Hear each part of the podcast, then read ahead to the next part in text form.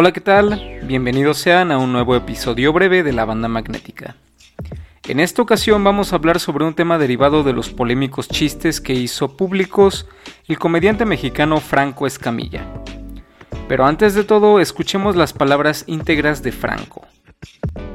Es muy fácil saber lo que un hombre quiere. Al chile, si eres mujer y te estás preguntando, ¿qué quieren los hombres? Ve y chécate. Ve y chécate porque un día se te va a olvidar respirar, porque el hombre quiere cosas muy básicas. Chris Rock lo explicaba perfecto cuando decía, el hombre quiere comida, sexo y silencio. Una traducción fidedigna que yo hacía en los bares en aquel entonces cuando ripeaba Chris Rock era, cogemos un ratito, cocíname algo rico y cállate el hocico.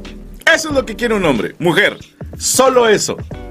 Si está cachondo, quiere sexo. Si tiene hambre, quiere comida. Si está enojado trabajando, quiere silencio. Es todo lo que quiere un hombre. Van a decir, no puede ser todo, es todo. Es todo lo que quiere un hombre.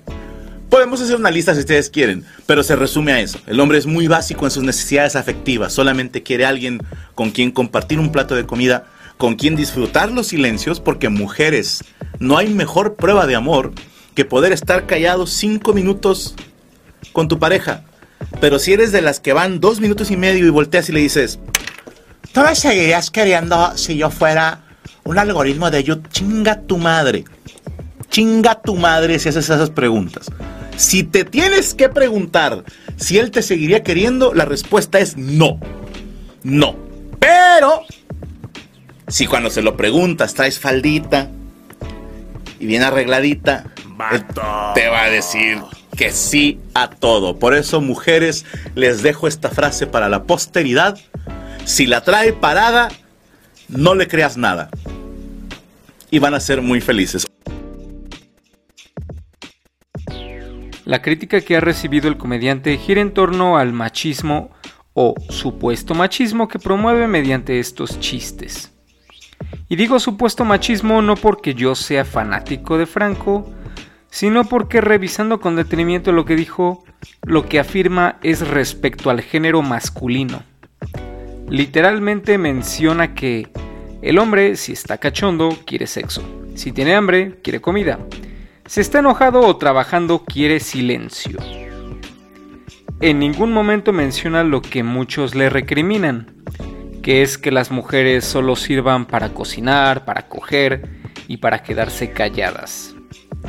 Si tú que me escuchas ubicas el fragmento en el que Franco dice implícita o explícitamente esto, escríbeme en los comentarios o al correo bandamagnéticapodcast.gmail.com. Pero lo que dijo Franco o lo que quiso o no quiso decir no es en lo que me quiero centrar. Independientemente de la opinión que yo o alguien más tenga respecto a sus comentarios, hay una serie de acciones que algunas personas sugirieron que se tomaran en reprimenda contra el artista mexicano.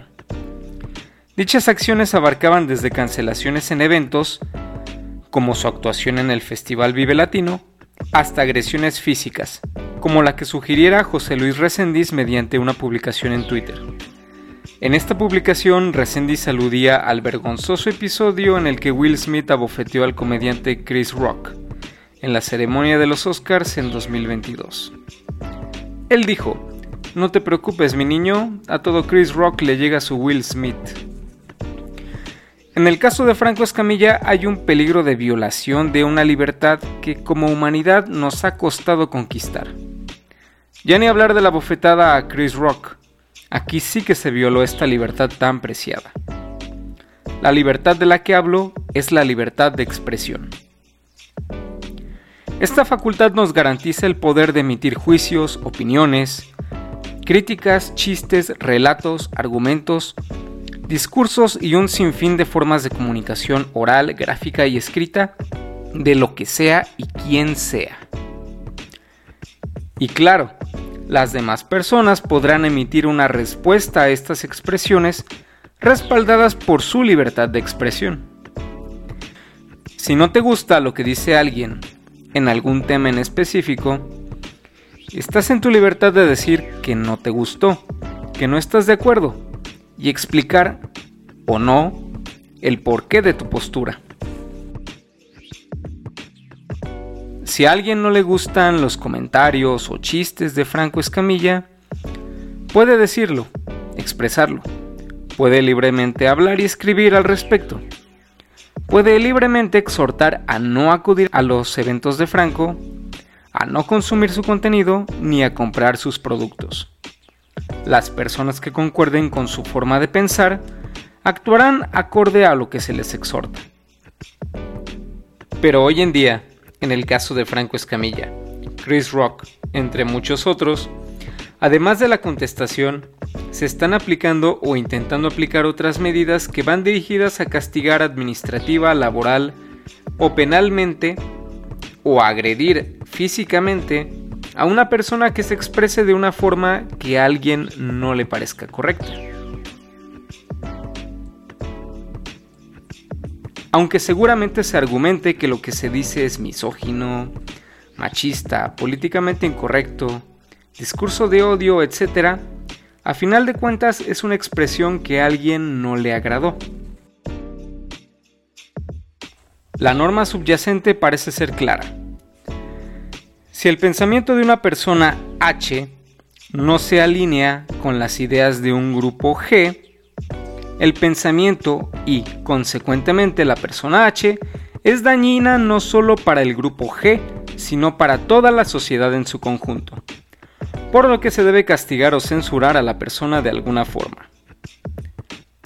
De aquí, no resulta muy difícil elucidar que el grupo G ha venido a ser el que decide lo que está bien y lo que no está bien decir, lo que es aceptable pensar y lo que no lo es. Sin darnos cuenta estamos cayendo en una realidad en la que un grupo de personas deciden lo que todos debemos pensar y expresar. Este tipo de normativa ha sido característica de una estructura político-económica que, si no mal recuerdo, le conocimos como fascismo.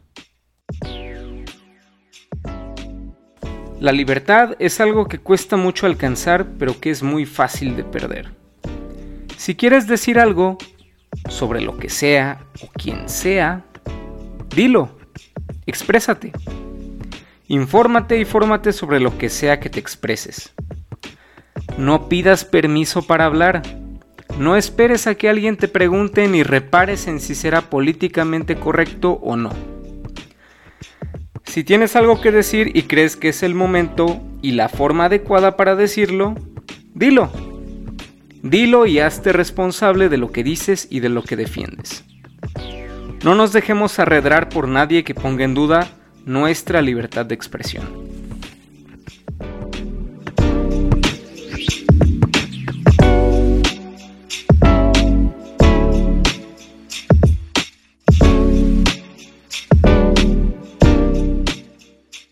Esto ha sido todo por esta ocasión. Se despide su amigo Jaime de Santiago de la banda magnética, donde hacemos de la vida un meme y del meme un podcast.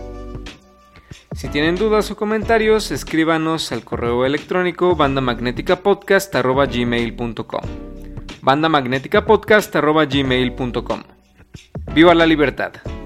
Nos vemos.